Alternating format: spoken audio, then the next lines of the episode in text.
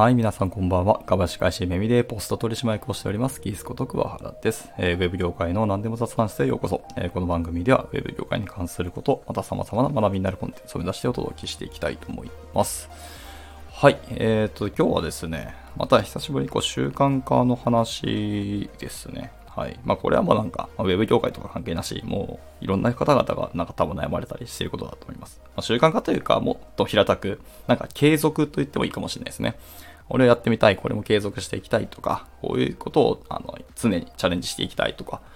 いうことって結構いろんな、あのー、思いを皆さんお持ちだと思いますし、僕もたくさんあって今までいろいろ挫折してきたんですけど、はい。なんかその習慣化しないとか、なんか続かないなっていう原因を、まあ、改めてちょっと考えてみたんですけど、はい。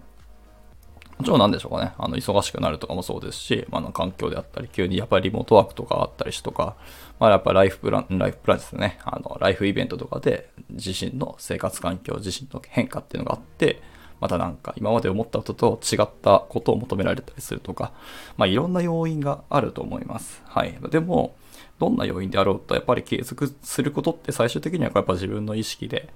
やれるはずだよなって思うんですけど、自分の意識でやれるはずができてなくて、こう、悶々と悩んでいったり、なんか気づいたら時間が経っていて、はい、また今年も進捗悪いな、みたいなことを悩まれることってあると思うんですよね。はい。で、これ僕も本当にそうなんですけど、で、今日はそれを僕たちの中でいろいろ考えて、こういう風に捉え直したらいけるんじゃないかなっていうふうに思ったのが一つあって、はい。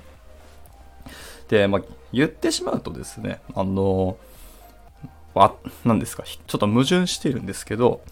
何ですかね、こう自分のために頑張っているから継続しない、続かないんじゃないかなと思っていて、これなんでかというと、多分この世で最大の敵、まあ敵っていう言葉を使うと、ちょっと語弊招くと言いますか、いろんな解釈があるんですけど、はい。まあライバルと言ってもいいと思いますし、あの、最大の壁と言ってもいいと思います。はい。とにかく自分に最大のその敵というものはやっぱり自分自身なんだっていうところです。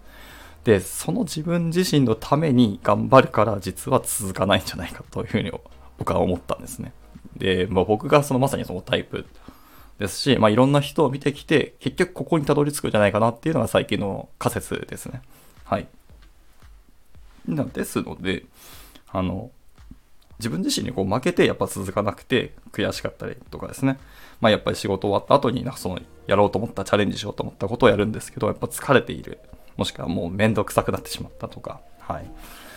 もうなんか正直だるいなとか、いや遊びたいなとか、いっぱいあるじゃないですか。でもその感情って最終的には自分のそのやる気とか自分の挑戦ってところと戦いになるわけじゃないですか。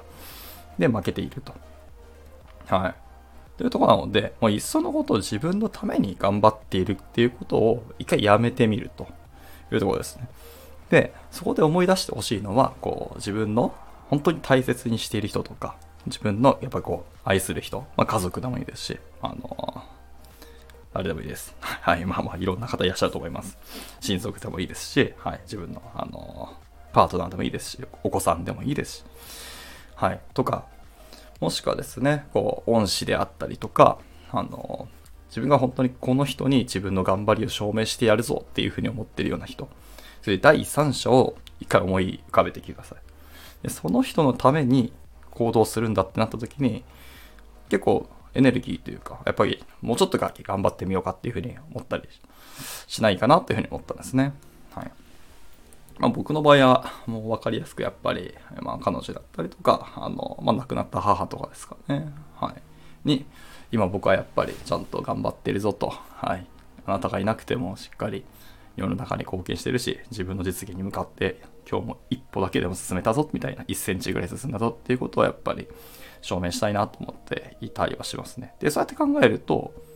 やっぱりちょっと今眠いけど、ここまでやってから寝ようっていうふうにやっぱ思って、少しだけ行動できたりするんですよ。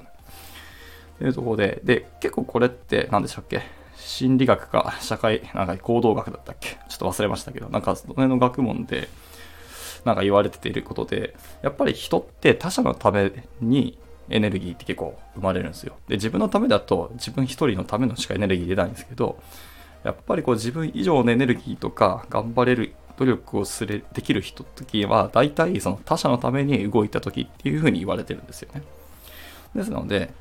とにかくまず継続習慣化するために原因とか探っていくのは全然いいと思いますし、環境を作ろうとするのは結構いいんですけど、最終的に人って心で動くし、自分のあのメンタルとの戦いになってくるので、そのマインドセット、メンタルセ、モデルっていうところをちょっと変えてみて、自分は板を置いときますと。で、最後に自分を考えればいい。まずは誰かのためにっていうところとうまいこと紐付けて、じゃあ行動をここに紐えっ、ー、と、やってみる行動に落とし込んでいこうと。自分がやりたいこと、継続したいと思っているところを、その大切な人とか、第三者のところに紐付けられるような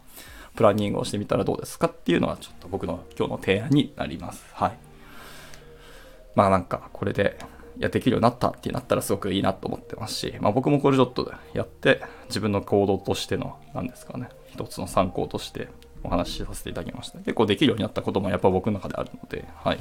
これはいいんじゃないかなと思っております。全然、あの、別に学問的になんか証明したとかではなく、ただの僕の経験則なんですけどね。はい。まあ一応参考になれば幸いだと思っております。というところで、えっ、ー、と、今日の収録はこれで、えー、以上にしたいかなと思っております。はい。また何か聞きたいことですか？また話してほしいことなどございましたらいつでもレターお待ちしております。はい。では次回の収録でお会いしましょう。バイバイ。